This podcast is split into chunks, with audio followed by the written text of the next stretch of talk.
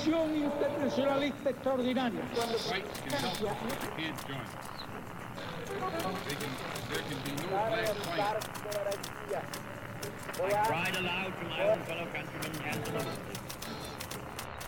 Sua rádio da história.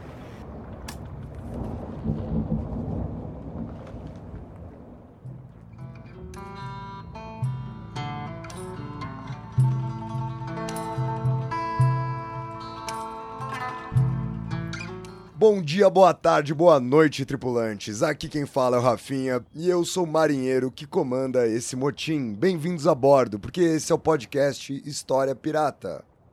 Fala, pirataria! Eu sou Daniel Gomes de Carvalho e eu também comando este motim desde 2020, há muito tempo. Hoje é o episódio 102 e hoje, certamente, é um episódio que muita gente vai escutar, porque a história da FIFA é um tema que diz respeito a muita coisa, que diz muito sobre nós, diz muito sobre o Brasil. E aí, para falar com a gente, eu trouxe um historiador super qualificado. Ele é professor aqui no Instituto Federal de Brasília desde 2019, tem graduação e mestrado em História Social pela Universidade Federal Fluminense, depois fez um doutorado na USP, chegou a realizar um estágio doutoral sanduíche na Universidade Livre de Berlim e ele lançou recentemente um livro, que inclusive saiu também em inglês, foi traduzido, A Dança das Cadeiras, a eleição de João Avelange à, a eleição de João Avelange à presidência da FIFA, 1950-1974. Ele é o Luiz Guilherme Bulamarque, vai falar com a gente hoje sobre esse tema. E como tanto Rafinha quanto eu não entendemos muito de história do futebol, a gente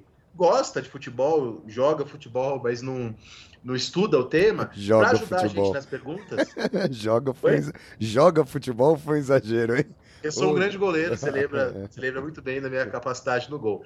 Mas como eu só tenho conhecimento prático de futebol, já fui cotado. Eu, eu já fiz, já treinei com o terceiro goleiro da portuguesa, lá em 2003. Mas enfim, depois eu volto nesse tema. com a portuguesa depois, né?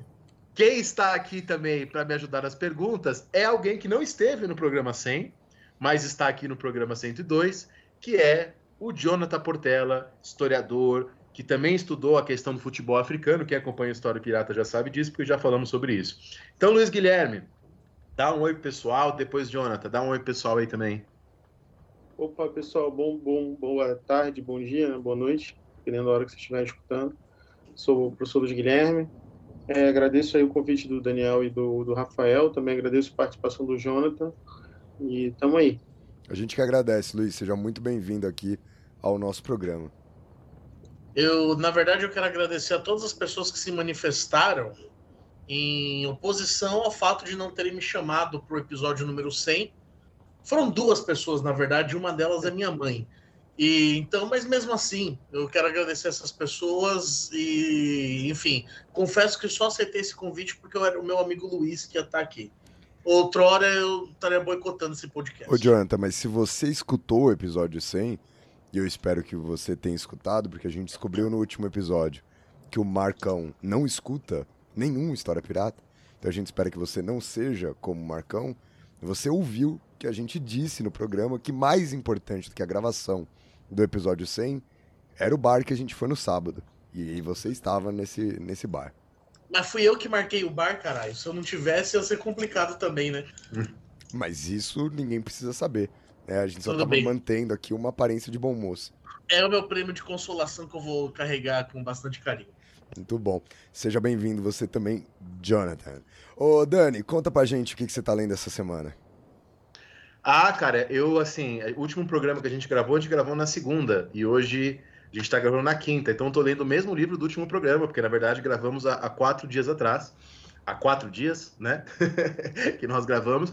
Mas eu, eu, quero indicar de novo esse livro, porque é o melhor livro, assim, é um dos melhores livros do século XX, sem dúvidas. Momento Maquiaveliano. Estou terminando hoje, vou terminar provavelmente, falta 15 páginas aqui depois da nossa da nossa gravação. É um livro sensacional, Momento Maquiaveliano, um clássico, né? Todo mundo que é da área de história conhece, mas pouca gente lê porque pouca gente tem fôlego para ler, né? É um livro de 650 páginas. Então, realmente, estou aqui na minha, na minha segunda ou terceira leitura do livro e, e, realmente vou ter que ler outras vezes ao longo da minha vida, porque há muitas questões ali que ficam abertas, porque é um livro muito profundo e que nos suscita pensar muitas coisas, né? Por isso que é um clássico. Com todos os problemas, né? Por ser um livro dos anos 70, o Momento Maquiaveliano é um clássico, né? Então, ele, me levou a várias reflexões. E Luiz, você está lendo alguma coisa? Ou se estiver lendo algo não muito bom, algo que você queira recomendar aí para os nossos ouvintes? É, eu assim, é, essa, eu tô lendo um livro que realmente eu gostei médio, mais ou menos, né? Que é esse livro do David Graeber e do, e do Daniel Vengo, né? Que é o Despertar de Tudo, que é um livro que ele vai fazer um... Não sei se vocês chegaram a ler, mas que é um livro uma, uma história de... Uma história geral, assim, ele tenta refundar alguns conceitos sobre a, enfim, que a gente chama convencionalmente de pré-história, né? é, principalmente em relação aos povos da caça da coleta, e traz várias coisas, assim, ele sintetiza várias, é, várias novidades, assim, entre aspas, da historiografia e da arqueologia, né, que é um campo também muito multidisciplinar, é, e, tenta, e tenta organizar. Mas eu achei médio o livro, não, não achei muito bom, não, é muito circular, é muito repetitivo, é um livro que tem 600 páginas, né, igual esse livro do Pocock, mas ele podia ter 200, assim. Então, um... mas é assim, é interessante. Mas para esse tema eu prefiro outros livros, né? É, eu trabalho também, eu já li, não sei se já chegaram a ler esse livro, também sobre esse tema das primeiras sociedades, dos primeiros estados. Eu gosto muito do livro do, do James Scott, que é o Against the Grain. É uma história dos primeiros estados, algo assim. É, e aí, esse eu acho que é melhor, embora ele não tenha em português. É um livro para quem tem interesse sobre essas primeiras civilizações. São livros muito bons, assim, para pensar algumas questões, para pensar o Estado, pensar as primeiras sociedades. É, e como eu acabo que dou aula, bastante aula disso, né, que eu trabalho com as primeiras séries, é, então eu, eu, eu, faço essas leituras de vez em quando. Mas esse livro do, do, do, do Graeber eu, eu achei mediano. Ô Luiz, e você não tem uma sensação, deixa eu te perguntar, porque já que você leu o livro também. Não tem a sensação uhum. que os caras escreveram esse livro só para responder o, o Sapiens? Não é só, só uma tentativa de resposta ao Sapiens? Não, não sei se para responder o Sapiens, mas é realmente eu acho que é para escrever uma versão, digamos assim, é, mais crítica, né? É, isso aí. E, eu acho que na verdade tem essa tendência, né, que o pessoal chama de big history, né? de você fazer fazer mais coisas. E eu realmente o Sapiens é um livro muito ruim, na verdade. Se esse livro é mediano, o Sapiens é um livro é. muito ruim, porque ele tem pressupostos equivocados, né? Sim, ele está lá já, enfim, eu não sei se eu não sei se o Daniel vai gostar disso que eu vou falar, não, mas ele está lá no século XVIII ainda e tem algumas concepções de natureza assim muito muito né, estanques e tal, né? é, ele tenta projetar, é um livro que não, não é um trabalho de historiador no sentido estrito, né? Tem uma dificuldade muito grande de lidar com sociedades é, muito diferentes, né? Então tenta sempre analisar sociedades extremamente diferentes da nossa a partir dos nossos pressupostos. Então isso é justamente um trabalho não muito bom, né? Um trabalho de história não muito bom. Mas aí eu acho que talvez eles vendo o sucesso do Sapiens, talvez alguma coisa assim, nesse sentido eles eles tiveram essa ideia, né, de fazer um e outros livros também nessa linha, né? Não foi só o Sapiens, tem tem vários, né? É, e aí eles tenta, tiveram essa ideia de fazer esse livro, O Despertar do Mundo e tal. É, mas eu mas eu confesso que eu não gostei não. O livro do James Scott é muito mais interessante e traz reflexões muito mais interessantes. O James Scott é, é, um, não sei se vocês conhecem, mas ele tem vários livros sobre o Estado, sobre formação do Estado, antropólogo. Eu gosto bastante desse autor. Só que ele tem uma, uma história bem controversa, né? Quer dizer, controversa, foi generoso. Ele foi delator da CIA. Ele foi antropólogo, ele foi antropólogo, acho que foi antropólogo na Melanésia, na, na, na ali na, e a, na Indonésia, na verdade. E aí ele, durante o período lá tinha uma turbulência política e ele foi informante da CIA nesse período, fez várias delações e depois ele voltou para os Estados Unidos fez, carreira em cima do trabalho de campo que ele fez na Indonésia. Então, mas apesar disso, esse, tra esse trabalho dele, eu acho que é bem interessante assim, trabalho dele. E, e, o que é mais bizarro nessa história do James Scott é que ele é um puta anarquista, assim, né? Então, e aí o cara que é um puta anarquista fez fez delação lá dos povos da Indonésia. Bizarro, né? Mas você sabe que você falou do século XVIII, Luiz, o, o David Graeber sobre voltando ao outro livro, eu li a resenha do David Bell, do livro do uhum. David Graeber, e ele, e ele mostra o, o a, como a percepção, a maneira como eles retratam o iluminismo, né, é completamente caricatural. né? Aquele iluminismo reduzido e tal. Então, realmente, embora seja melhor do que o Sapiens, né? Eu acho que é, o mérito talvez seja esse, oferecer uma alternativa pensando no mercado e tal, é, traz muitos problemas. Eu sei que a análise que eles fazem sobre o iluminismo, por exemplo, é bastante problemática, né? E, é, e Jonathan, oh, desculpa. Não, é que eles partem dessa questão do iluminismo, né? Porque eles partem do Rousseau. E aí, e aí eles partem do Rousseau e partem também é, de alguns textos, é, né? Eles partem do Rousseau, né? Do discurso sobre a desigualdade. E aí depois eles fazem uma discussão sobre como alguns, é, como é que o iluminismo foi, na verdade, é, não, como é que o iluminismo não é eurocêntrico, né? Mas é isso, eles não são especialistas no tema e claramente eles se colocam e é muito engraçado, né? Porque aquele que é não especialista, ele sempre acha que sabe muito do tema, então tem várias afirmações muito peremptórias, assim, sabe? É. Então eu acho que talvez isso incomode, assim, tipo uma pessoa tipo David Bell, que, que enfim, que é um especialista em século XVIII, e Revolução uhum. Francesa e tal. Então, então realmente dá para perceber, sim. Mas é um ensaio também, né, de interpretação. Acho que também, acho que esse não é o problema pior do livro. O problema do livro é que ele é chato. Ô, Jonathan.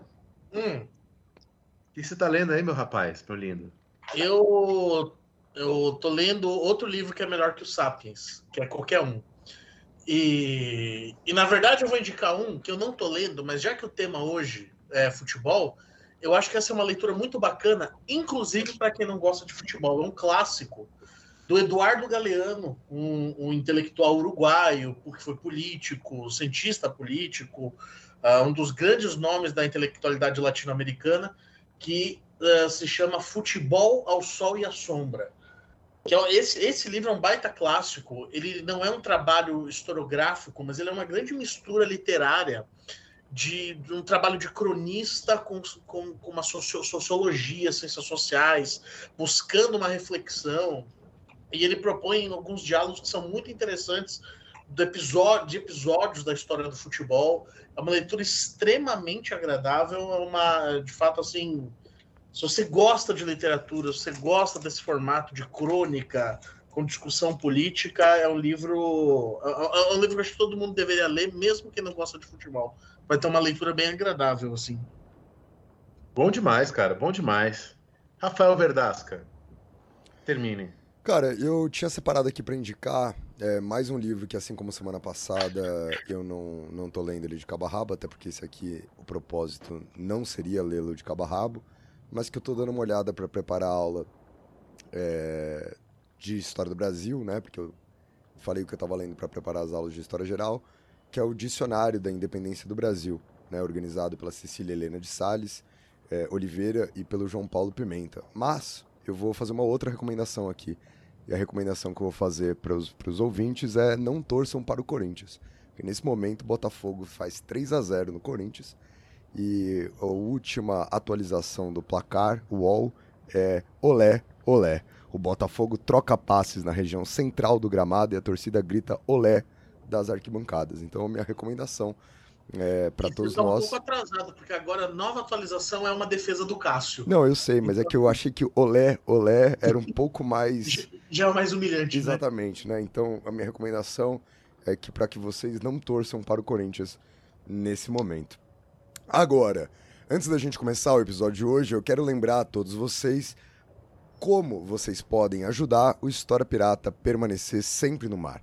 Lembrando que há três formas de se fazer isso. A primeira e mais importante, ajudando a divulgar aqui o nosso podcast. A segunda forma é ajudando a gente com uma assinatura mensal, agora financeiramente, no PicPay. É só você entrar em picpay.me barra História Pirata e ali você encontra os diversos programas de assinatura enquanto eles ainda estão ali. Já já, em breve, iremos mudar isso. A terceira e última forma de ajudar o História Pirata a se manter no mar é ali uma maneira pontual. Depois de mais de 100 programas, se você nunca fez uma contribuição, tá aí com uma grana sobrando né, no seu saldo bancário, você pode fazer um Pix. A chave Pix do História Pirata é também o nosso e-mail, podcast.historiapirata.gmail.com. Tanto o link para o PicPay quanto também o nosso e-mail estão aqui na descrição do episódio de hoje. Aliás, episódio de hoje que o Luiz preparou aqui para vocês, que está dividido em três blocos. No primeiro bloco, o Luiz vai apresentar um pouco para vocês a questão de trabalhar os temas atrelados à história do esporte. No segundo bloco do programa de hoje, ele vai apresentar para vocês uma cronologia histórica da FIFA e no terceiro e último bloco, falar um pouco ali sobre o momento né, do João Avelange dentro da FIFA. Então, bora começar o programa de hoje. Vamos ao primeiro bloco discutir um pouco da questão temática que envolve o estudo da história do esporte.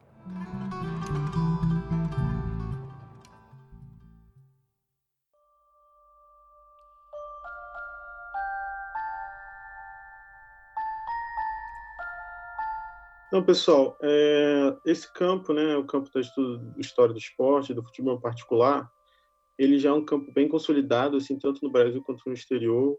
Você tem várias universidades que trabalham com esse tema. É, no Brasil, ele teve uma trajetória, né? É o que a gente chama que é um campo interdisciplinar. Ele tem essa característica. Ou seja, é, quando você começa a estudar com esse tema, né? Você acaba dialogando com com várias outras disciplinas, né? Normalmente, no caso brasileiro, em particular, ele tem uma trajetória que ele foi muito muito influenciado pela antropologia. Isso é uma coisa do Brasil, tá? Nem em todos os lugares foi assim. Mas no caso do Brasil, a influência muito grande da antropologia se deveu muito por conta do Roberto da Mata.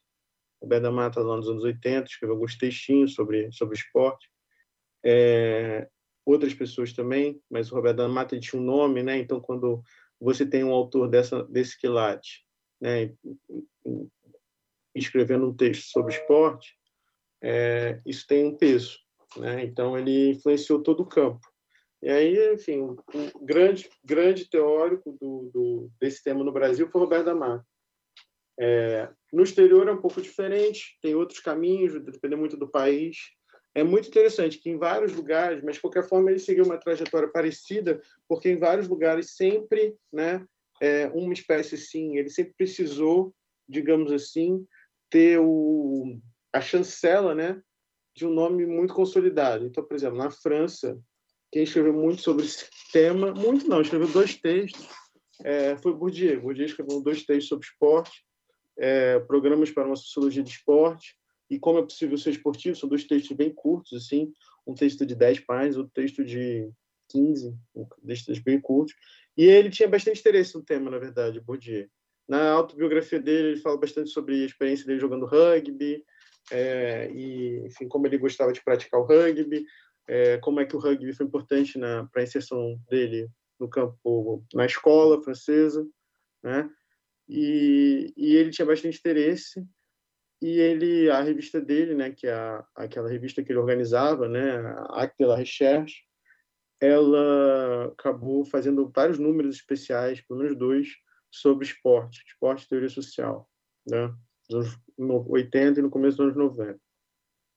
E no caso inglês, ah, um dos principais discípulos né, do Bourdieu, o Vacan, escreveu um dos livros mais bonitos que eu já li, que chama Corpo e Alma, Notas Etnográficas de um Aprendiz de Boxe, que é a história do, do Vacan é, fazendo a pesquisa de doutorado dele em Chicago.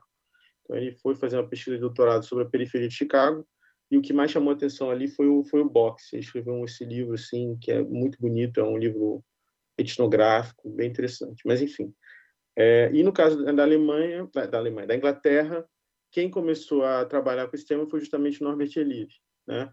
O Elias, ele no final da vida dele, no começo dos anos 80, ele escreveu um livro chama A Busca da Estação, que é um livro que tem uma história até interessante, porque é um livro que foi uma espécie de encomenda, né? Não sei se vocês, vocês falaram que vocês não têm muita familiaridade com, com esse campo de história do esporte, mas nos anos 80 a gente começou a ver um problema no caso inglês, que foi o problema do hooliganismo, né? É, vocês já devem ter ouvido falar no hooliganismo, quer dizer, hooliganismo eram aqueles torcedores ingleses que se envolviam em confronto, é, uma espécie de arruaceiros, né? Tem sempre aquela caricatura no, nos filmes, né? E aí começou a surgir esse problema, entre aspas, né? Um problema social, um problema, um problema geracional no começo dos anos 80.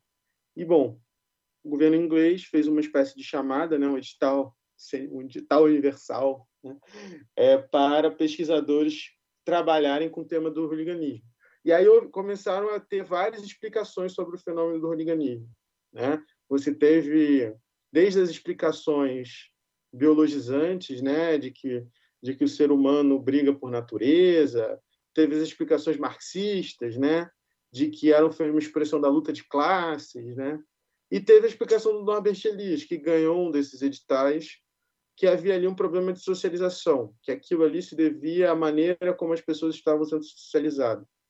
E aí, a partir do momento que Norbert Elias escreveu sobre esse tema, e ele fundou, na verdade, ele fundou uma escola de interpretação sobre o fenômeno de hooliganismo, que a gente chama até hoje de Escola de Leicester, né? ele também prestou a chancela. Então, quer dizer, nesses três países, na França, na Inglaterra e no Brasil, você sempre precisou de um nome já consolidado por outros estudos, né? no caso do Roberto D'Amato, já estudava etnologia, no caso do Elias, ele estudava, enfim, outras questões, Bourdieu também, e eles emprestaram, digamos assim, o prestígio dele para o tema. E a partir disso, o tema começou a, a, prosperar. Na Inglaterra também teve o Robesbal. O Robesbal escreveu também alguns textinhos sobre esporte, é, bem curtos também, embora ele sempre mencione também no, nos livros dele, né? É, o tema, principalmente os livros do século XX e tal. É, então, sempre teve esse movimento. Aí o tema começou a, a, a crescer nessa época, a partir dos anos 80, né? E de início você tem uh, um, agendas diferentes, né? Você tem agendas diferentes, mas a principal agenda, né? É sempre no tanto no caso brasileiro quanto no caso inglês, é, são essa, essas agendas das multidões, né? O estudo das multidões. Vocês vejam, a gente está no momento que a história social é a principal forma de se fazer história, né? Então, o tema que vai ser estudado são esses temas de, bom, como é que, como é que o futebol é um fenômeno social? Então, essa foi a primeira, primeira questão que os historiadores se depararam ali nos anos 80 e nos anos 90, e sempre nessa perspectiva de uma história social da cultura, né? nesse sentido é de pensar as multidões, pensar as massas, pensar a cultura popular, né? É, esse foi o primeiro mote assim de, de estudos e primeiro primeira etapa de consolidação desse campo é, tanto no Brasil quanto quanto no exterior. Aí não sei se vocês quiserem perguntar alguma coisa. Queria, eu queria fazer um comentário em cima de perguntar uma coisa, Luiz.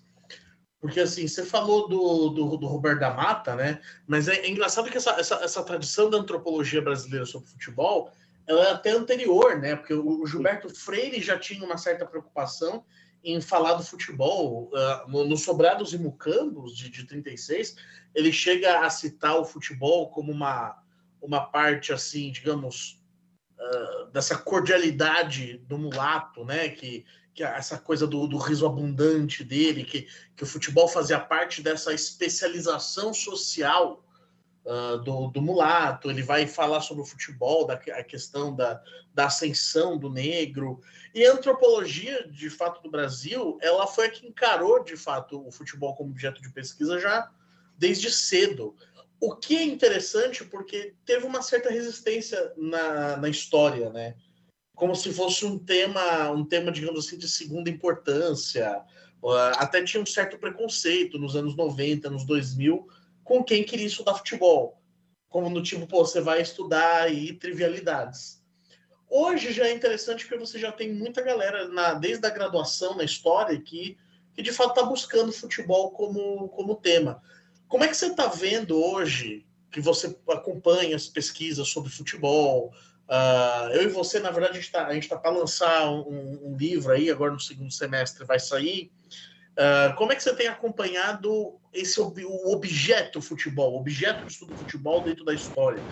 Como está evoluindo essa questão? Você ainda vê muitas barreiras, a gente ainda está muito atrás da antropologia, tem é, havido uma evolução, os quais são os centros de estudo, o que você consegue indicar para alguém assim, pô, estou interessado em começar a estudar futebol, estou na graduação, quero, mas eu quero estudar pelo, pelo viés da história.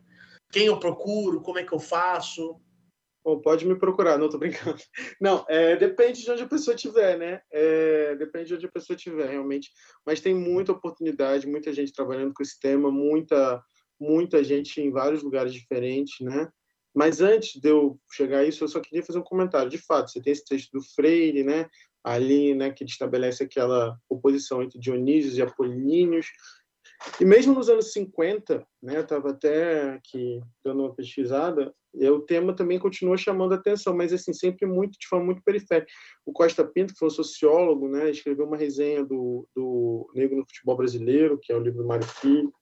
É, enfim, o tema continua chamando atenção. Na história, realmente, ele é mais tardio e ele chega pela via da história social.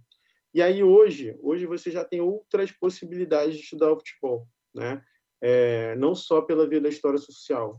Então, por exemplo, o meu trabalho, ele é um trabalho de história política, né? Então, assim, isso é, é uma história política do esporte, que seria uma coisa praticamente impossível, vamos dizer assim, é, antes de, assim, nos anos 90, né?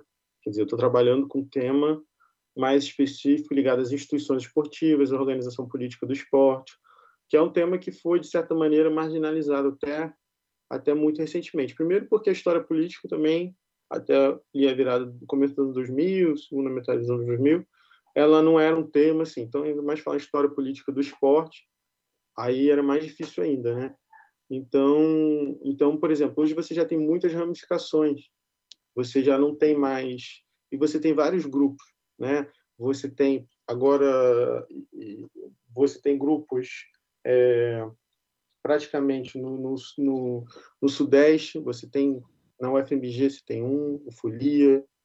Na UF você tem um, NEPS. O Departamento de História da UF tem dois professores, o Renato Coutinho e a Lívia Magalhães, que são especialistas em futebol. Uh, na FGV você tem o meu amigo Bernardo, Barco de Holanda. Você tem é, no Rio Grande do Sul você tem o professor Guazelli também que orienta nesse tema. Na Unicinos, eu mesmo agora estou orientando um menino que, que faz doutorado na Unicinos, que é o David, que ele faz com o Renan, né? É, então, assim, você tem praticamente todos os lugares, assim, uh, na Federal de Goiás, eu não sei se tem gente, é, eu acho que tem um grupinho também lá que eles estão montando, o GFUT, né? Acho que é chama assim.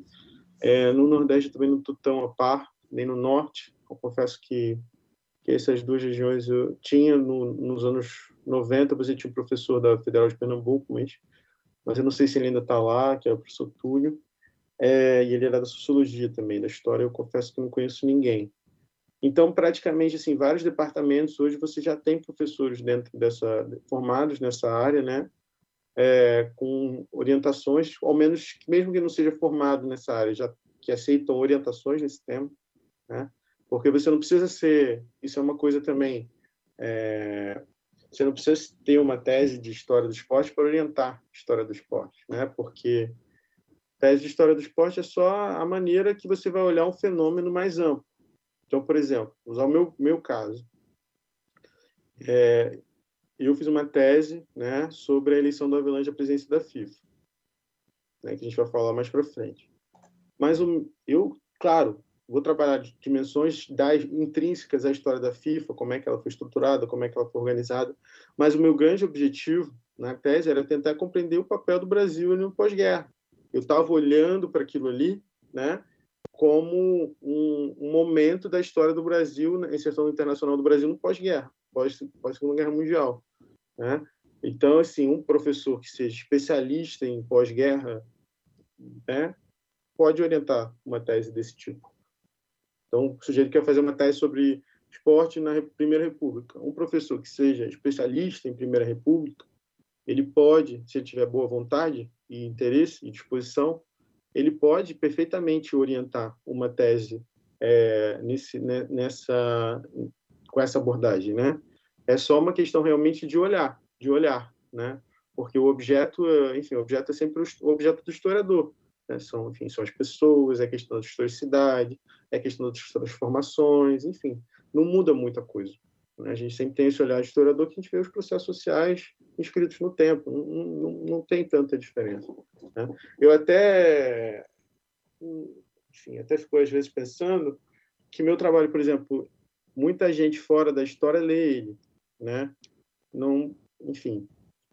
Mas é, principalmente porque, como eu falei, como é um campo interdisciplinar, muita gente acaba se interessando. Mas eu acho que dentro da história, o pessoal que trabalha, por exemplo, temas clássicos, por exemplo, como ditadura, que é justamente o período que eu pego, acho que se beneficiaria muito da leitura do meu trabalho, assim, modéstia parte. Mas no sentido de que eu estou comentando isso justamente porque é como as pessoas já têm uma sensação de olhar, não, esse é um trabalho de história do esporte.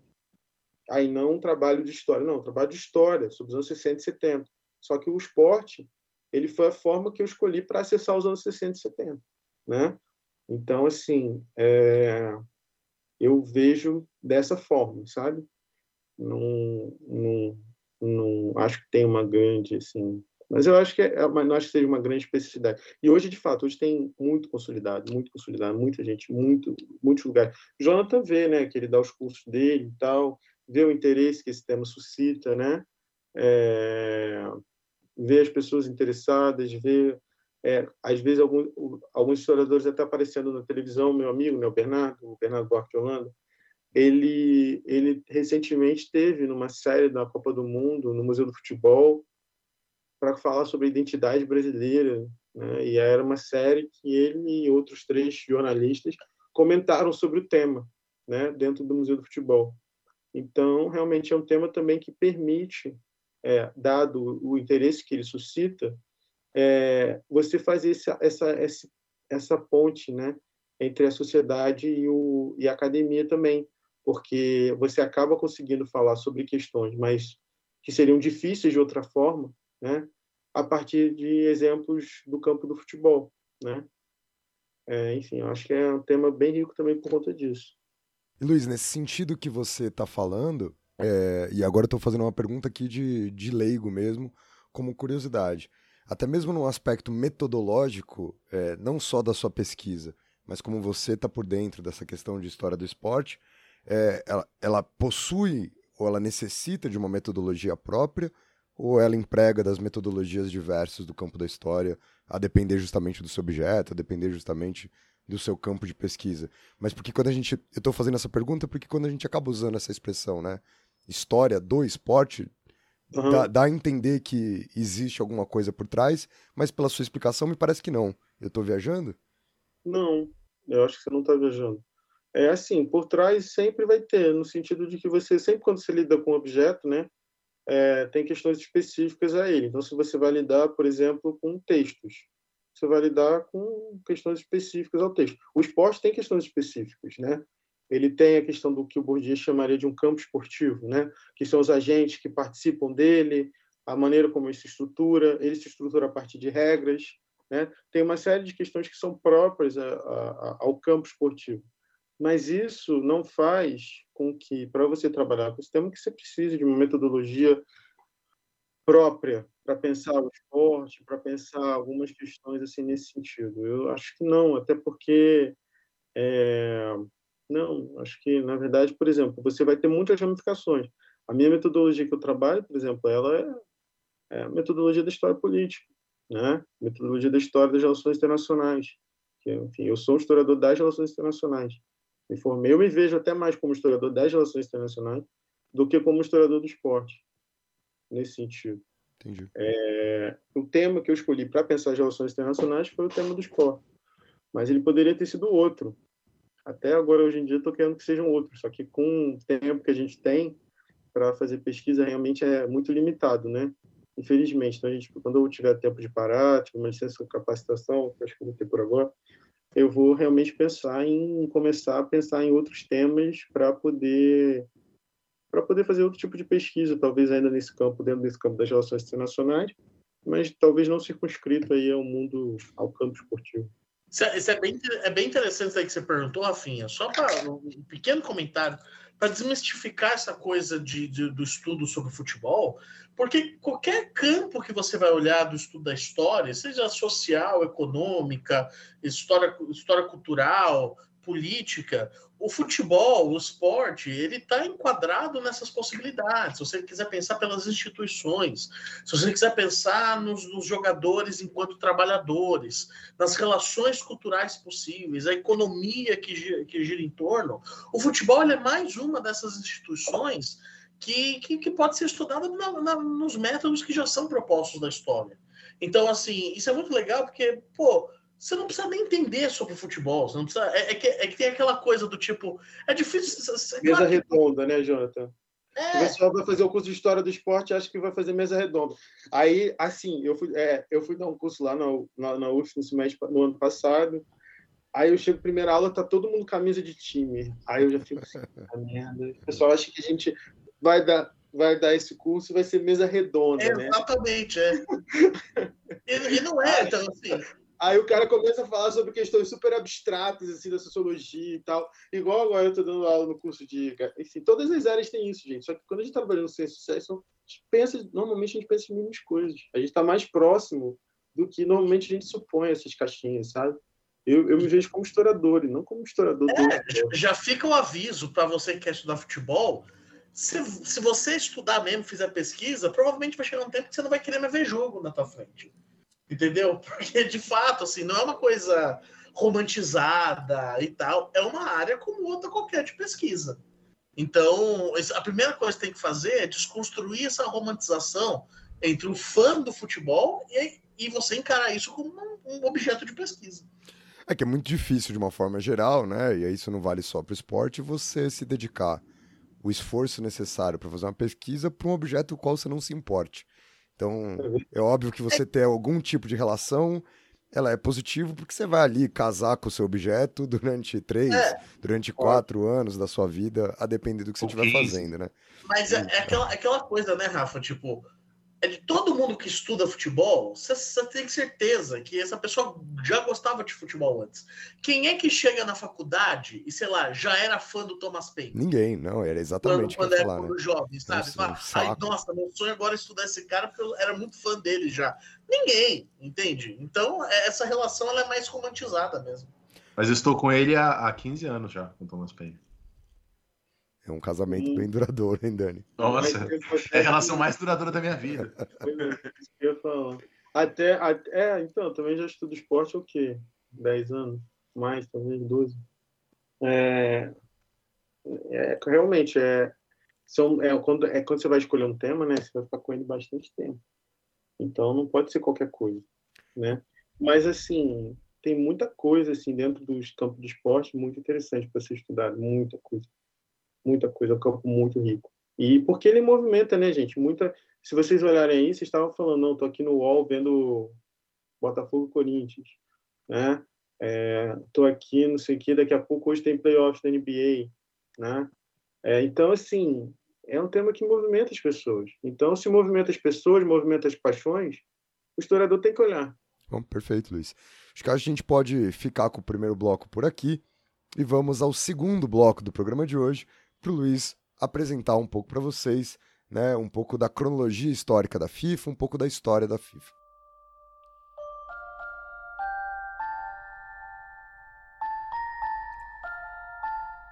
A FIFA, pessoal, ela é uma instituição assim que várias outras, não só a FIFA, né? Ela, são várias instituições que a gente chama é difícil categorizar esse tipo de instituição, porque porque muita gente pergunta o que é a FIFA, né? A FIFA é uma instituição privada, a FIFA é uma instituição pública. A FIFA, o que é isso? A FIFA é um, ela faz parte, assim como o Comitê Olímpico Internacional, de uma série de instituições que surgem ali no final do século XIX, né?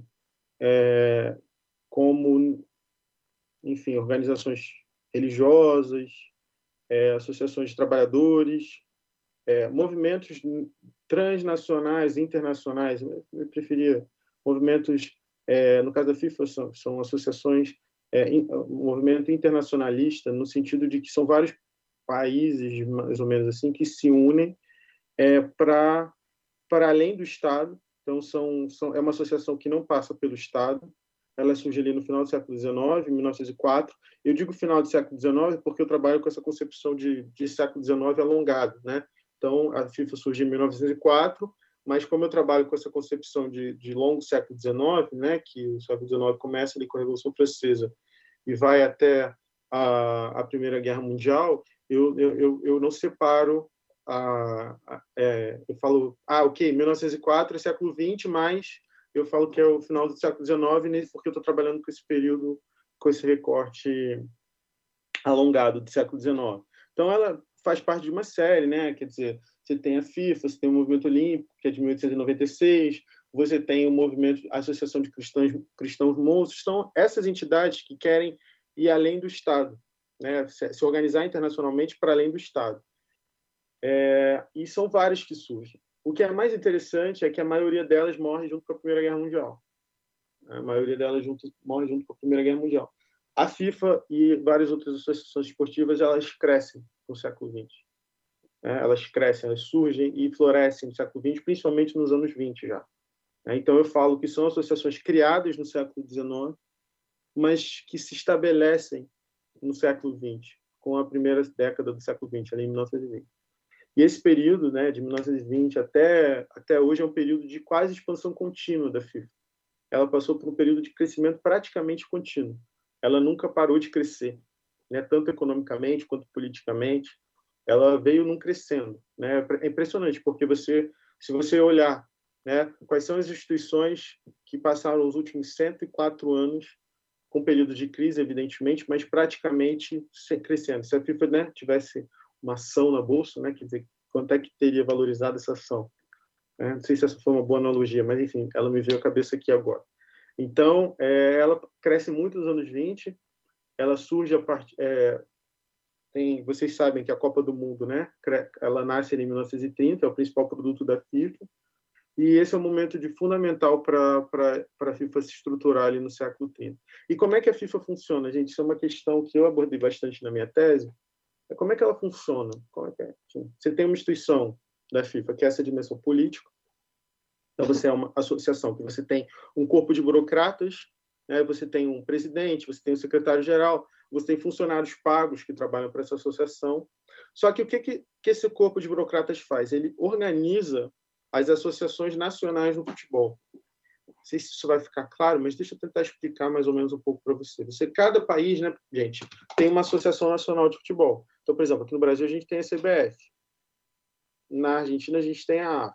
Cada país tem uma. A FIFA, só que isso é o processo que a gente vê hoje.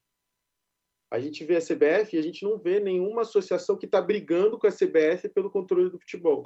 A gente não vê nenhuma associação que está brigando com a AFA pelo controle do futebol. Só que lá nos anos 20, lá nos anos 10, quando você não tinha esse processo consolidado, né, quase pensar, quase o processo de consolidação do Estado Nacional. Como você não tem um processo de consolidação dessas entidades, você tem várias associações brigando pelo, por esse monopólio. Qual seria? O monopólio legítimo de organizar o futebol em cada país. Né? Então, a CBF, o que ela faz? Ela tem um monopólio para organizar o futebol dentro do Brasil. E esse monopólio é chancelado pela FIFA, que, por sua vez, é chancelado por todas as outras associações nacionais filiadas à FIFA. Então, quem chancela o poder da, CBF é a FIFA e todas as demais associações que são vinculadas à FIFA. Então, você vai montando uma cadeia que é como se você não conseguisse, né, digamos assim, escapar dessa, dessa rede de associações. Então, a FIFA ela opera a partir disso. E os anos 20 é o momento que ela consegue se expandir para vários países, vários continentes. Vejam, para a gente é uma coisa meio óbvia, né? Que você tem a CBF, tem a AFA, etc, etc. Mas tem todo um processo de convencimento daqueles países para se vincular à FIFA. Né? E o principal moeda que ela vai ofertar, qual seria? A Copa do Mundo.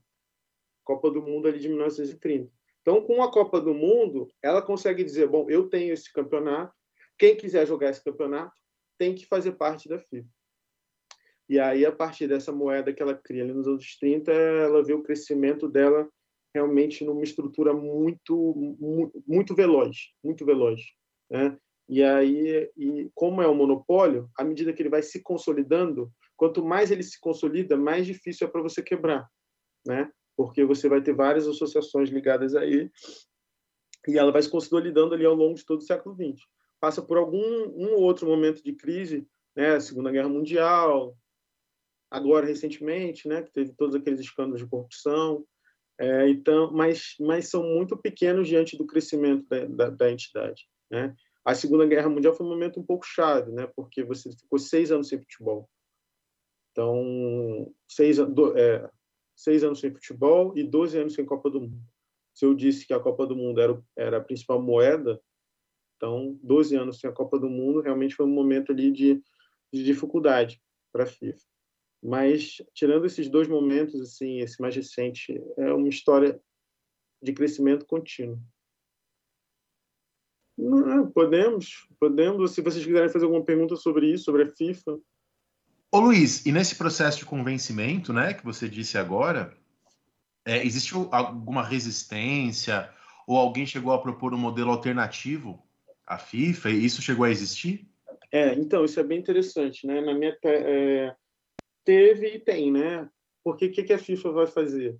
A FIFA opera com esse modelo que é o modelo do um, um, um país por um, um, a cada país você vai ter uma entidade organizando o futebol naquele país. É, então você tem as resistências que são nacionais, né? É, então você vai ter, por exemplo, aqui no Brasil nos anos 20 você tinha duas, três associações querendo brigar ali para ver quem ia comandar o futebol. O conflito só acaba quando a FIFA intervém, muito interessante, né?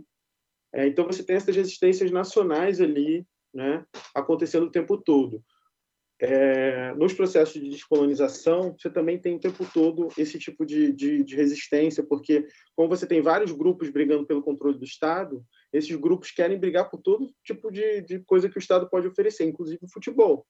Né? Então, às vezes, por exemplo, um país que está ali sendo fundado ali na, na, na num processo de independência nos anos 60, no caso da, da África, nos anos 50, no caso da África, Ásia, você também vai verificar esse tipo de coisa.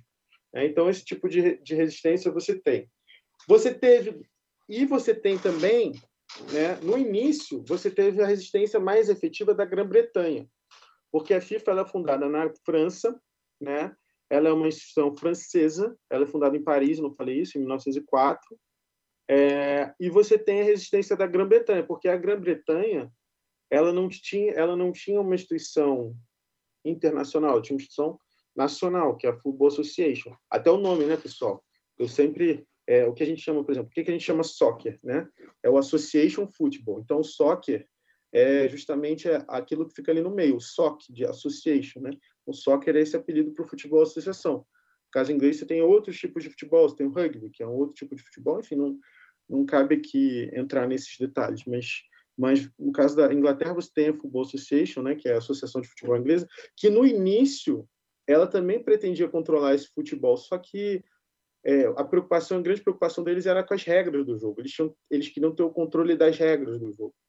Eles não queriam organizar o futebol politicamente, até porque eles não achavam que eles iam ter grandes dividendos disso, né? Eles não achavam que eles iam ter grandes oportunidades a isso. Então você tem esse tipo de resistência que é o tipo da resistência inglesa e esse tipo de resistência nacional. Mas além desses dois tipos de resistência, né, que eu estava colocando aqui, você também tem resistências é, ao modelo político que a FIFA organiza. O que, que, que, é esse modelo político que a FIFA organiza? É um modelo político que é um modelo é, nacionalista, mas é um modelo nacionalista masculino. Né? Então, por exemplo, a gente pode pensar o futebol de mulheres ali nos anos 60, nos anos 70, como um modelo de resistência a, essa organização política da FIFA. Inclusive, no início, a FIFA não incorporava o futebol feminino, o futebol praticado por mulheres. Ela vai incorporar só depois dos anos 70. Só depois dos anos 70 que ela, ela tentava, tanto quanto ela podia, proibir o futebol de mulheres. Quando ela viu que o futebol praticado por mulheres era uma coisa inevitável, o que, que ela faz? ela traz para dentro dela o futebol de mulheres. Mas, claro, o que vem primeiro é sempre a pressão externa, né? Ela não escolhe, digamos assim, abraçar a causa do futebol de mulheres e expandi-lo. Né? Mas a então, FIFA não organizou, por exemplo, a primeira Copa do Mundo de mulheres. Né? Exatamente. Então, a primeira Copa do Mundo de Mulheres, ali em 1971, ela foi considerada pirata, né? Já até o nome desse podcast. Por que, que ela foi considerada pirata? Porque ela estava à margem daquilo que era oficial, ou seja, à margem do que era regulado pela FIFA. Então, ela foi considerada pirata. Até hoje, a FIFA não reconhece, não reconhece ou pelo menos estava nessa disputa, a primeira campeã, que, salvo engano, é, Dina, é Noruega, Dinamarca, um país nórdico. É Dinamarca que foi que aconteceu no México, né? Isso, no México ela não reconhece ela como uma campeã. Ela só vai reconhecer os campeões a partir dos campeonatos que ela for organizar nos anos 80. Porque tudo aquilo que ameaça, ou seja, tudo aquilo que está à margem, tudo aquilo que ameaça essa institucionalidade, ela é considerada pirata, né? Então, é não oficial. Então, ela não reconhece esse... Só que ela viu ali com o campeonato de 71 que ela fazia, olha, ou, né? Ou, né? Como é que se lida com a resistência, né, Daniel? Ou você incorpora ela, ou você acaba com ela como era impossível acabar, eles foram, eles incorporaram, né? Então, aí eles vão se mudando, transformando também ao longo desse desse século XX. Né? A, a, vitalidade da FIFA também se deve a essa capacidade que ela teve de se adaptar, de se transformar, é, de dialogar com esse tipo de coisa que acontecia fora dela, digamos assim.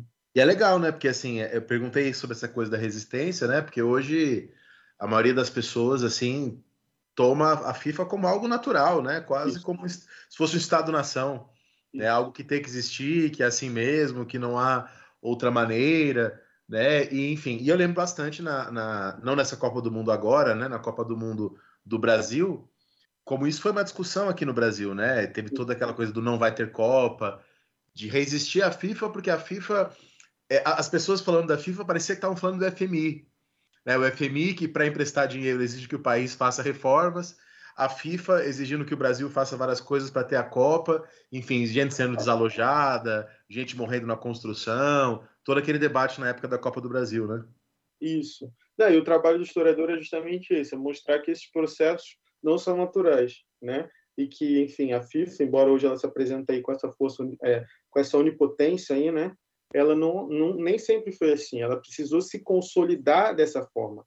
E o que eu tento mostrar na minha tese é assim: para a gente que está de fora, esse processo acabou. É muito interessante isso. É muito interessante, porque para a gente que está de fora, a gente que vê os processos de fora, esse processo acabou. Para eles que estão dentro, eles veem. Porque o que, que, que, é muito interessante?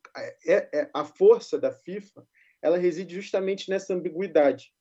Né? Quer dizer, ela vai se fortalecendo à medida que ela vai ampliando essa rede de relações. Então, à medida que ela vai conseguindo angariar mais membros, ela vai se fortalecendo. Só que ela vai se tornando mais dependente desses membros. Né? Então, é um processo que, quanto mais extensa a rede, mais forte e mais frágil ela é. Porque quando você alarga essa, essa relação de, de dependência, né, você tem esse modelo né, propriamente ambíguo. E para eles, isso que me surpreendeu, lendo a documentação, é a clareza que eles têm dessa fragilidade, dessa perenidade dessas, dessas instituições é muito impressionante. Eles o tempo inteiro estão pensando, olha, a gente precisa manter essa instituição, ela está se fazendo todo dia. Né? Para a gente, essa instituição já está feita. A gente que está de fora, digamos aqui, digamos assim. É, mas para eles, a instituição está se fazendo todos os dias. Então, esse processo de monopolização não é que ele já acabou. Não, ele continua. Né? Ele continua continuamente, continuamente nesse trabalho que eles têm que fazer para convencer a, convencer né, a sociedade né, de que eles são uma instituição fundamental. Né? Isso é muito claro para que eles organizam a entidade. Isso me surpreendeu muito é, quando eu fui trabalhar com a documentação da FIFA, né, na minha tese de doutorado, porque isso é uma coisa muito visível, muito evidente assim, dentro do, por parte dos dirigentes da FIFA. E, e aí a gente entra numa, numa conclusão que a gente pode tirar do século XX, sobretudo, uh, dessas organizações, uh, Luiz, que a FIFA ela foi um projeto de poder bem sucedido que a ONU nunca conseguiu. Por exemplo, a ONU nunca conseguiu ter uma unidade de controle política como a FIFA tem. Até em legitimidade, né? O número de membros, a FIFA tem mais membros que a ONU. Caramba. Então, então por exemplo, Uh, é claro que a ONU lida com uma outra esfera da disputa política e uma outra, uma outra esfera, da, digamos assim, de, de, se apaziguar politicamente. Mas é muito interessante, por exemplo, no conflito Rússia e Ucrânia, quando eu acho que a notícia mais impactante que a gente teve não foi nenhum, nenhum, nenhum tratado de acordo a partir da ONU, da ONU ou da zona do euro, por exemplo, mas foi quando a FIFA baniu a Rússia da Copa de 2022 quatro anos depois de ter dado para a Rússia a, a, a sede da Copa. Então, é. assim, de fato, é um poder de barganha política que repercute uh, dentro das suas esferas uh, de forma muito mais eficiente do que a ONU nunca conseguiu. É, é, a FIFA tem mais membros que a ONU por causa de arranjos políticos históricos diferentes, né? Porque uma das grandes questões vai ser, ok, você tem um membro por nação. Mas o que, que é uma nação? Uma nação para a FIFA é uma coisa, por exemplo, e aí é muito interessante também como isso impacta as nossas experiências, né? Na minha cabeça, até, até eu fazer 18 anos praticamente, eu lembro que eu tive uma discussão acalorada com um amigo meu, Eu falei, não, você está errado. É, a Escócia é um país, tem um time de futebol. E eu já era, sei lá, adolescente. E eu falava, não, mas tem um time de futebol, como é que eles não são um país se eles têm um time de futebol, né? E oficialmente, né, gente, dentro do que eles não têm um governo, né? Então, eles não têm um governo autônomo. No, né, eles, eles, fazem parte do Reino Unido, eles têm um time de futebol, porque dentro da FIFA eles fizeram um arranjo, que é, foi inclusive o arranjo que permitiu a Inglaterra voltar para a FIFA, dentro dessas disputas né, sobre a legitimidade da FIFA ali no pós-guerra, que eles garantiram o quê? Que, bom, Gales, é, Escócia e Irlanda, é, Irlanda do Norte iam ser separados dentro da FIFA, que não são dentro do Comitê Olímpico Internacional. Né? Então é por isso também que a FIFA tem mais membros do que a ONU, porque tem alguns arranjos assim históricos. E essa categoria de nação, né, é uma categoria fluida, né? Ah, é. é. uma categoria dada, né? Mas, Mas, é aquela coisa, né? A, a, FIFA, a FIFA resolveu a, a Iugoslávia antes da ONU, né? É, exato. Então, então tem o time da Palestina, que, eu não, que eu, é, tem uma série de coisas assim que para a FIFA é mais maleável. Então tem alguns, acho que a Groenlândia também tem um time, eu, eu não tenho certeza de cabeça. É, agora estou na dúvida. Mas enfim, tem uma série de, de, de, de países que para a ONU não são considerados países que para a FIFA são. Né? Então, só esses quatro aí da, da, da, do Reino Unido já dá uma diferença de três, né? Então, e é isso. A primeira coisa que você é, e ela conquistou uma legitimidade aí no plano simbólico, né? Que a primeira coisa que você fazia quando você era fazer um processo de independência era ter um time de futebol. O Jonathan sabe bem disso, né? Realmente, porque aí você mostra, né? O Paul fala isso. Nada é mais forte do que a imagem de uma nação do que 11 pessoas vestindo a mesma camisa. Eles incorporam o que seria uma nação. Eles mostram para todo mundo, olha só, nós somos uma nação. E a nação é masculina, né? A gente sempre tem que lembrar disso. No primeiro momento, a nação é sempre masculina, né? É, o que só os homens vão poder representar a nação. Então, isso é um primeiro momento, isso é muito forte. Mas, enfim, hoje em dia isso vem sendo contestado. Mas, é, mas é, é muito forte, realmente. A legitimidade simbólica da FIFA é uma coisa muito, é, muito... E não é comparável, né? embora essa seja uma instituição análoga, não é comparável, por exemplo, a uma federação de atletismo, a uma federação de, de, de natação, não é comparável nada disso. Tem um, tem um negócio delicado, né, que, que me veio na memória aqui com vocês, citando essas questões das nações versus as federações esportivas, que é a história da Sérvia e Montenegro em 2006. Lembra que a Sérvia e Montenegro se separam é, em 2006, antes da Copa, mas eles jogam a Copa de 2006 como se fosse um time só. Então já eram dois países separados, mas eles jogam a Copa juntos ainda, né? Grandíssimo clima de merda. Exatamente, né? E, porra, pensar né, nessa questão das relações internacionais é muito pesado. Os caras conquistam a separação, sei lá, no, no primeiro semestre ainda daquele ano, a Copa do Mundo no, no, meio do ano, e joga todo mundo junto, né? Como se fosse ainda um, um país unificado. Isso aí é uma doideira inacreditável. Pô, não, é nada, não existe nada mais simbólico do que um jogo de Copa do Mundo de um país ex-colônia contra outro ex-metrópole. É assim, é ranço colonial puro, assim. Que de fato o futebol ele reflete o conflito, né? Que não que não que, que não tá dentro do esporte, é o conflito que se dá no, no extrato político da coisa. Perfeito. Vamos pro terceiro bloco então do programa de hoje. Então, o terceiro bloco do programa de hoje é sobre a pesquisa, né? Mais especificamente falando do Luiz.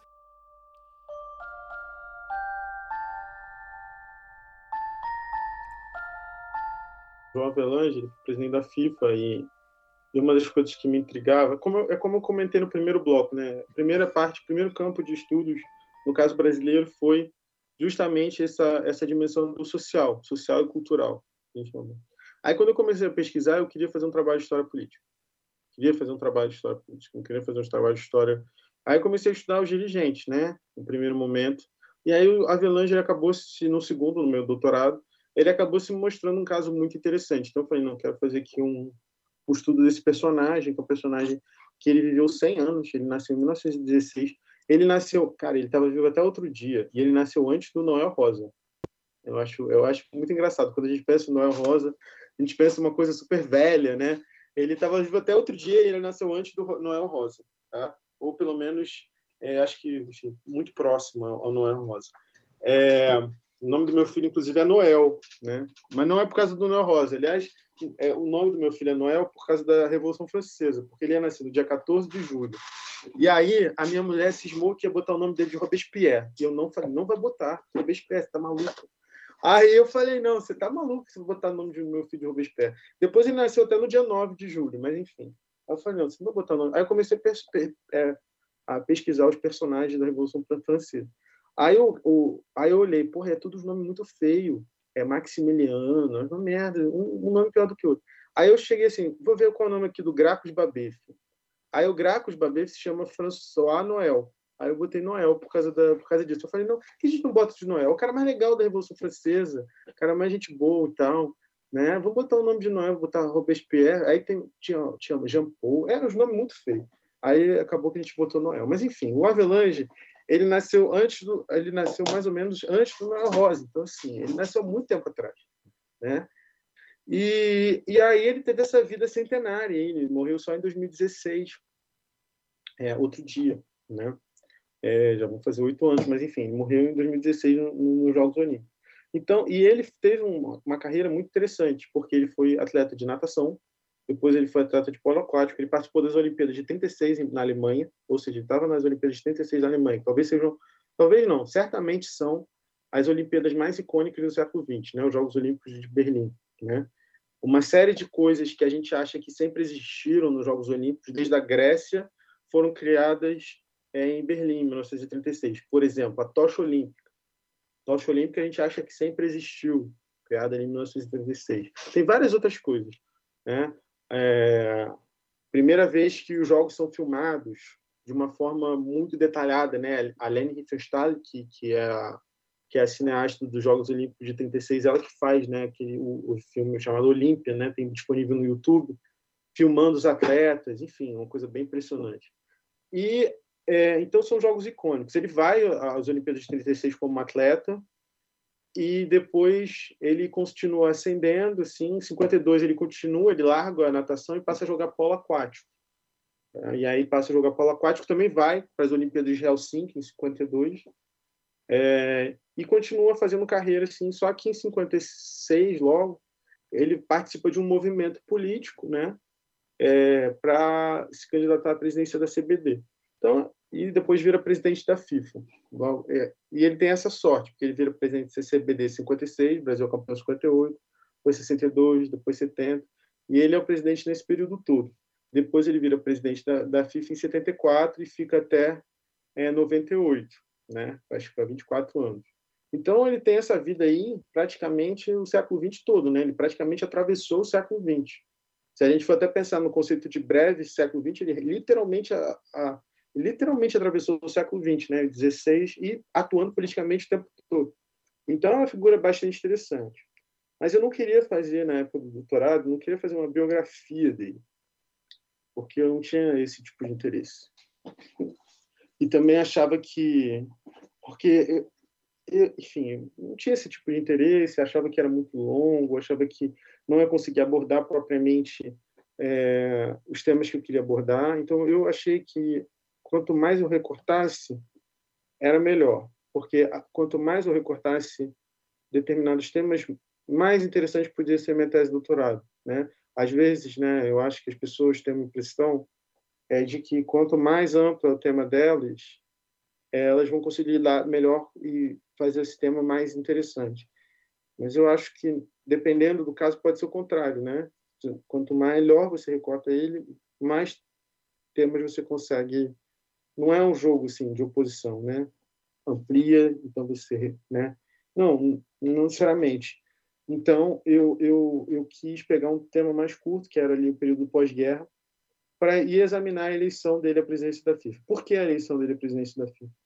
Só para vocês terem uma ideia, se a gente pegar todas as instituições esportivas internacionais, todas elas, né, a maioria delas, até os anos 90, 2000, eram sempre comandadas por ingleses, praticamente todas, né? ou, ou europeus ou, ou, ou europeus, mas principalmente quando era europeu era inglês, ou americanos. Né? Então elas tinham esse domínio é, euro-americano, mas esse euro muito francês, muito inglês, perdão. É, a partir dos anos 70, né, o Avelange é o primeiro a, digamos assim, a romper essa, esse domínio inglês dentro dessa instituição esportiva. E, além do mais, ele faz uma coisa que é muito difícil também. Vocês vejam que em eleição, é, uma eleição normal, vocês já vejam a dificuldade que é de derrotar aquele que está tentando a reeleição. Porque o cara tem a máquina, né? Não só a máquina, ele já está ali. Então ele pode usar, fazer o que ele quiser, não o que ele quiser, mas, mas ele tem um poder que os outros não têm. Né? Então você veja, numa sociedade democrática é muito raro um presidente que tenta reeleição não conseguir ser reeleito, porque a sociedade já conhece ele, né? Só se ele fizer muita bobagem, né? Então, assim, é... e você vê que uma sociedade democrática você tem uma série de ramificações. Na FIFA, quando você tem um sistema eleitoral fechado, em que o presidente conhece todas as pessoas, é mais difícil ainda, né? Vocês estão entendendo a lógica de raciocínio? E aí ele derrota o cara que estava tentando a reeleição. Isso nunca aconteceu de novo, né? E nem sei se vai acontecer. É o sujeito que está desafiando aquele que é o presidente numa instituição fechada como a FIFA. Então, eu achava que isso era muito interessante. E aí eu falei, não, vou fazer um recorte disso. E a partir desse momento, o que, que eu fiz? Eu falei, não, vou fazer uma história da FIFA e das relações internacionais nos anos 60 e 70. Né? Então, eu usei isso, digamos assim, esse episódio, esse embate, né? esse confronto, eu usei ele como um chamariz.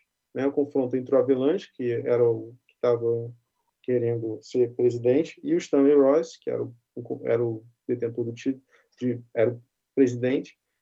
A partir desse confronto, eu fui examinando, bom, quem é o Avelanche? Quem é o Stanley Royce? Como é que era a FIFA nos anos 60? Como é que funciona a FIFA? É, porque muita gente, quando ia falar da eleição, né, muitos historiadores do esporte tal, sempre focava nos conflitos europeus. Tá, mas qual é o lugar do Brasil nisso? Quem são as forças aqui dentro que estão apoiando o Avelange? Então, eu fui como espécie desenrolando né, aquele conflito ali entre o Avelange e o Stanley Royce. E a minha tese é mais ou menos isso. Né? Ela pega esse episódio e, a partir desse episódio, ela vai construindo uma série de ramificações. Né? Então, você tem a FIFA, que é uma das ramificações, o Estado brasileiro e as relações internacionais do período, o movimento terceiro mundista, né? a, a, o processo de descolonização, uma série de questões que eu fui que eu fui amarrando a partir desse embate, né? desse conflito aí entre dois personagens.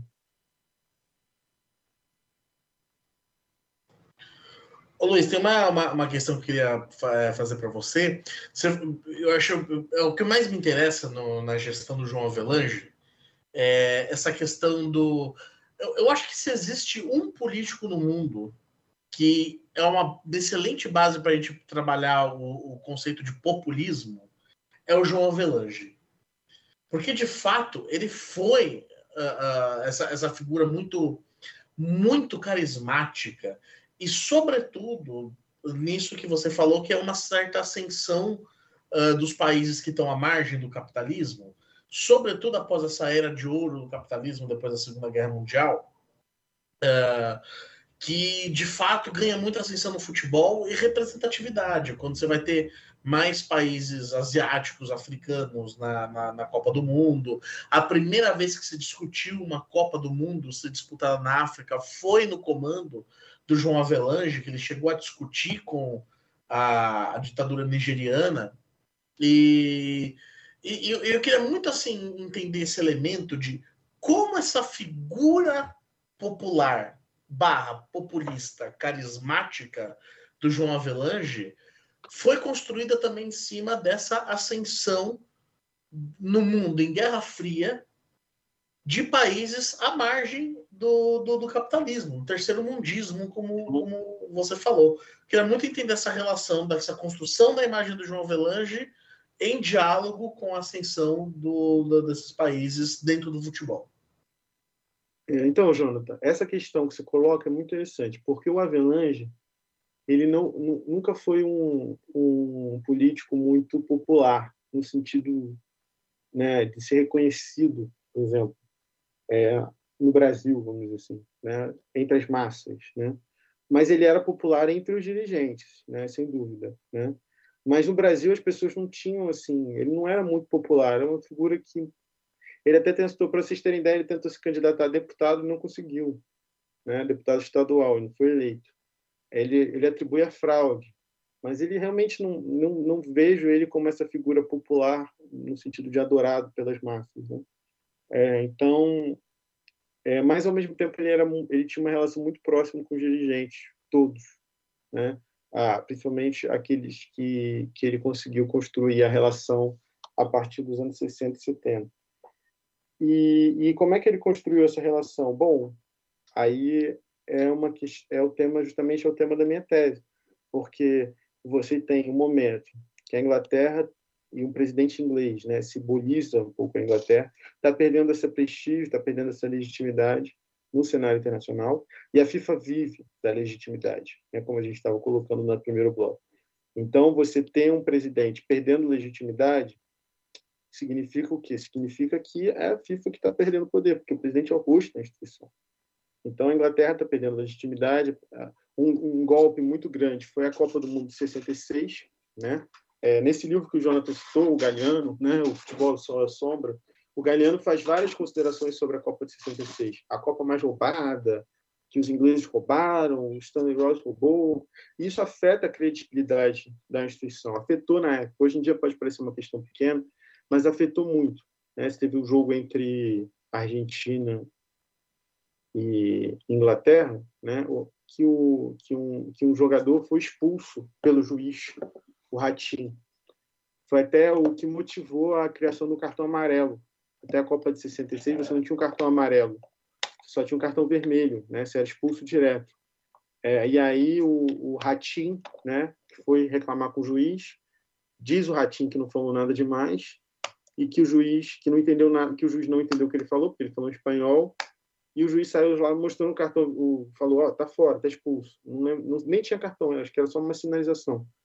E aí o, o, o Ratinho foi expulso e a partir disso você motivou. E isso foi um golpe muito grande para a FIFA, porque foi um momento que, bom, né, é, tu, é, principalmente na América Latina e na África também, você teve essa sensação de que, de novo, tá lá, estão lá os europeus roubando tudo. Né? Você tinha esse movimento que era muito forte, esse, esse, esse, essa crítica, né? esse ressentimento, aí, como o Jonathan falou mais antes. Então, isso motivou né, é, essa candidatura do Avelange. Pode parecer até uma questão pequena, né? mas esse, esse episódio aí da Copa 66 motivou é, que ele se gabaritasse para ser candidato à presidência da FIFA. E aí depois o Brasil, logo depois, em 70, o Brasil ganha a Copa do Mundo e ele se torna esse líder, digamos assim, é, que vai simbolizar né, é, esse futebol tricampeão, que é o futebol brasileiro, naquela época, o futebol que levou o Júlio Rimet para casa. É, e aí ele vai se apresentar como líder dessas nações que estão ali à margem, né? É, que estão incomodadas com aquele status quo. Ele é o líder. É muito interessante, porque embora a África tivesse o maior número de votos dentro do colégio eleitoral da FIFA, por que, que eles não lançavam candidatura própria? Porque eles não tinham a legitimidade que uma candidatura brasileira teria né? porque vocês estavam acabados de chegar nessa ordem internacional. E o Brasil e a América do Sul já estavam na FIFA da, desde a primeira Copa do Mundo, foi no Uruguai. Então, eles tinham como dizer: ó, a gente está aqui querendo, pleiteando a presidência, porque a gente está aqui desde 1930, a gente tem esse nosso candidato, foi tricampeão. Então, tinha todo um discurso que permitiu a ele construir essa legitimidade na esfera internacional e trazer esses votos.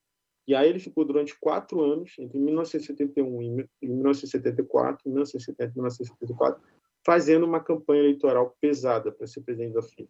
E aí essa campanha contou com o Estado ditatorial brasileiro, contou com empresários brasileiros, contou com vários grupos, né? É, esse período ali entre 70 e 74 foi um período que veio gente aqui para o Brasil para ver, para muitos dirigentes africanos, muitos delegados africanos vieram para o Brasil Teve, enfim, muita, muita coisa aconteceu ali entre 70 e 74, que foi justamente esse período da campanha. Só para vocês terem uma ideia, ele diz que ele, só no período da campanha, ele foi a 83 países, só no período da campanha eleitoral. Ele visitou 83 países. É, é, enfim. Mas eu acredito, assim, acho que ele viajou bastante, né? Não sei se 83 países, mas certamente mais do que do que muitos países ele foi. E foi obviamente caro, né? Porque você visitar 83 países, parar de trabalhar, você tem que, enfim, você teve um grupo ali que dava suporte a ele, que era o grupo tanto do Estado, pessoas ligadas ao Estado brasileiro. Então ele tinha o suporte das embaixadas, ele tinha o suporte dos empresários, né? E aí esse, esse período aí que ele ficou costurando essas relações. E para o Estado brasileiro, de certa forma, era também interessante porque claro. o futebol né, é o meio ali de você se aproximar de vários grupos políticos. Então, a África, eu estava falando, recente, recente colonizada. Então, você ter esse, esse meio né, de você se aproximar daqueles países, né, é, você já tem uma, uma vantagem aí muito forte, né, para você vender produtos, esse tipo de coisa. A gente está vendo o período também da ditadura, que era o período que tinha muito dinheiro, né? Que é o período antes da crise do Plano Nacional de Desenvolvimento. Então, era o período que se imaginava que as exportações brasileiras iam crescer, que aquele mercado seria muito importante, e todas essas questões que a gente sabe. Pô, cara, é muito interessante uma palavra que você trouxe, que é uma questão de certa colonialidade, que eu vejo muito presente no, no, no, no futebol, nessa meiuca do século XX, numa ideia de que você não tinha você tinha muito poucos países do continente africano independentes até a Copa de 66, por exemplo. A gente ainda está falando de um período de neocolonização que, que você tem poucos países que estão é, tratando liberdade. E é muito legal você falar da Copa de 66 nesse contexto, porque ela tem um simbolismo bacana, Luiz. É, é, poxa, que, que interessante que você trouxe essa, esse, ponto, assim. Porque, de fato, uma Copa em que está se criticando muito um modelo europeu de se jogar futebol, tanto é que quebra um Pelé no primeiro jogo do Brasil e tem aquela crítica de não, nossa, agora os europeus estão fazendo um jogo muito duro e tal. Na mesma Copa que você tem a Coreia do Norte eliminando a Itália, chegando longe, um futebol asiático que ninguém ouvia falar, você tem Gana, que não joga a Copa de 66, mas Gana faz uh, uma seleção muito histórica, uh, ao ponto assim de fazer uma excursão e ganhar do Real Madrid na, nessa década, e acender no mundo uma, seleção portuguesa comandada por um moçambicano, que foi o Eusébio. Então, assim, de fato, você vai olhar, por exemplo, o número de seleções africanas que tinham participado em Copa do Mundo, você pensa no Egito, ali na década de 30. Ah, bom, década de 40 a gente não teve Copa, mas a década de 50 acho que é uma década que você também não tem seleções africanas na, na, na Copa do Mundo. Salvo engano. Não lembro de 54, 58 você ter essa presença. É, porque você tinha meia vaga, né? Era, inclusive. Exatamente. Você tinha meia vaga, né? Por que, que é meia vaga, gente? É, você tinha um playoff entre um, uma seleção africana e uma seleção asiática e a vencedora que ia para a Copa, né? E aí, uma, aí em 66 essas seleções que agora estão dentro da FIFA, lembrando que nessa época só tinham 16 times na Copa do Mundo, tá? Hoje a gente tem 32, uhum. é, vai aumentar. Mas aí você só tinha meia vaga para seleções africanas e asiáticas. E é muito interessante, porque a Copa do Mundo ela sofre um processo de consolidação só para vocês terem uma ideia, em 1950 a Índia se classificou para a Copa do Mundo. A Índia não quis vir. Não quis vir, eles simplesmente, tipo assim, teve uma série de especulações que eles não queriam usar sapato, que também tem super a ver com essa discussão sobre colonialidade, mas uhum. no fato, ao fim e ao cabo, eles não quiseram vir. Né? Então você tem, de 1950, a Copa do Brasil, uma seleção que não quer vir, mesmo classificada, até 1966, você veja, um intervalo de 16 anos seleções que fazem boicote para ter mais vagas. Então, as seleções africanas fizeram um boicote à Copa de 66. Não à toa, e, a, e asiáticas também, não à toa foi a Coreia do Norte que se classificou, porque era uma, teve um playoff que foi entre Coreia do Norte e aquele país que, a Rodésia. A Rodésia. A Rodésia que também era uma super complicado, porque não podia jogar na Rodésia, porque não tem visto, não sei o quê. Enfim, uma série de questões. O jogo acho que foi na Austrália, né? É, e aí você tem, então, a Coreia do Norte. Mas as outras seleções africanas e as outras seleções asiáticas elas boicotaram. Em 70, aí você já tem uma vaga para cada. Né? Você tem uma vaga para a África, que eu acho que vai para o Zaire, e uma vaga para a Ásia, que eu acho que vai para Israel.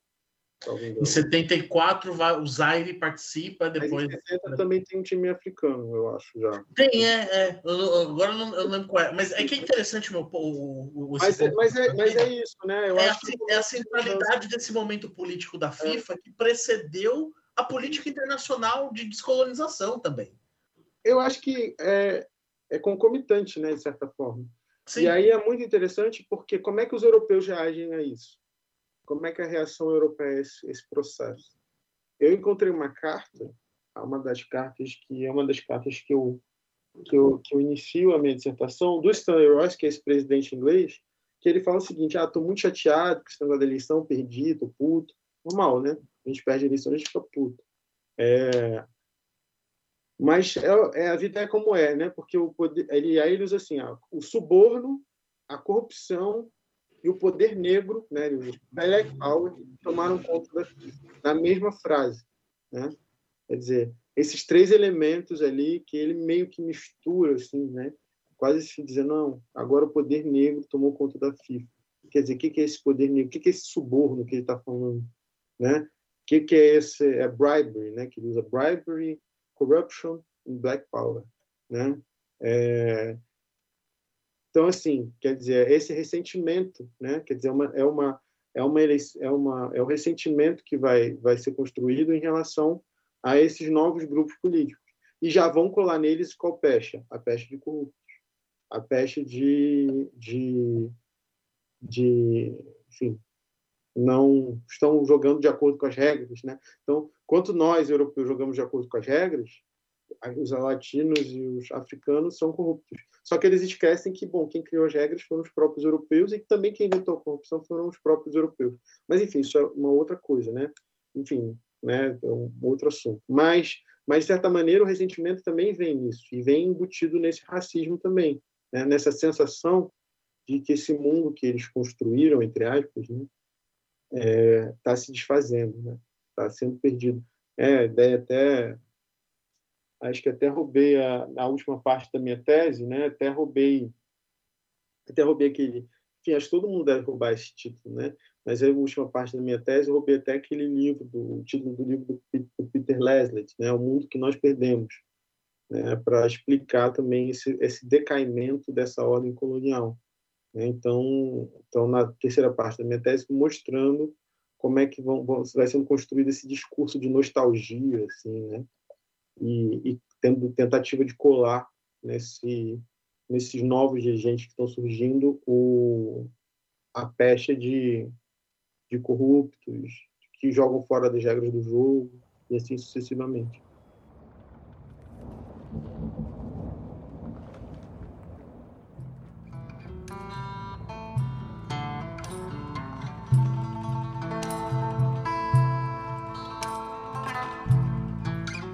Ótimo, Luiz. Ótimo mesmo.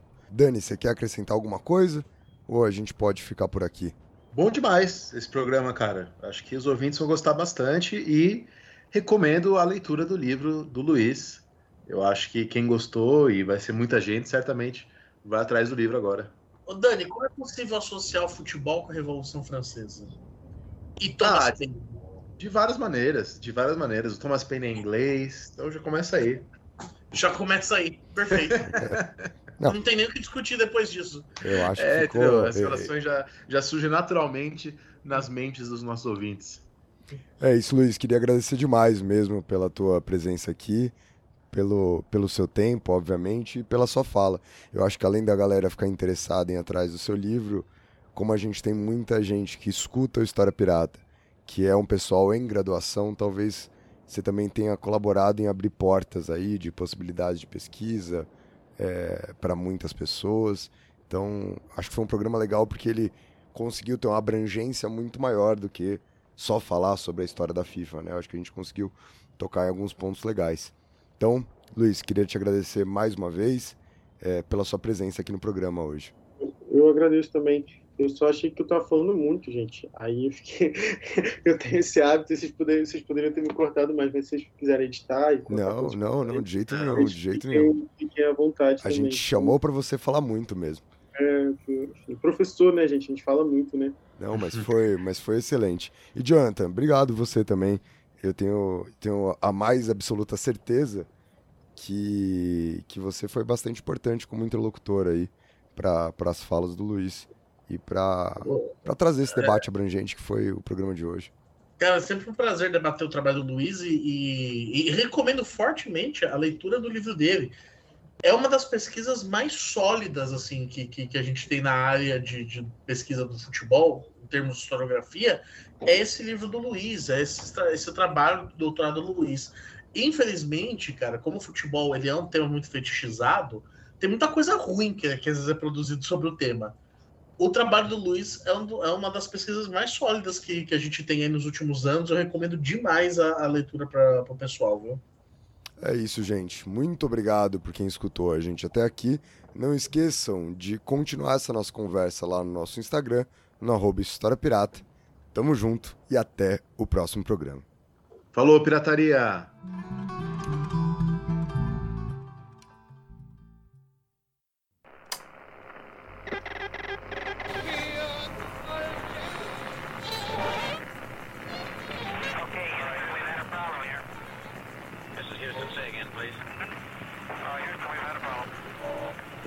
Misión internacionalista extraordinaria.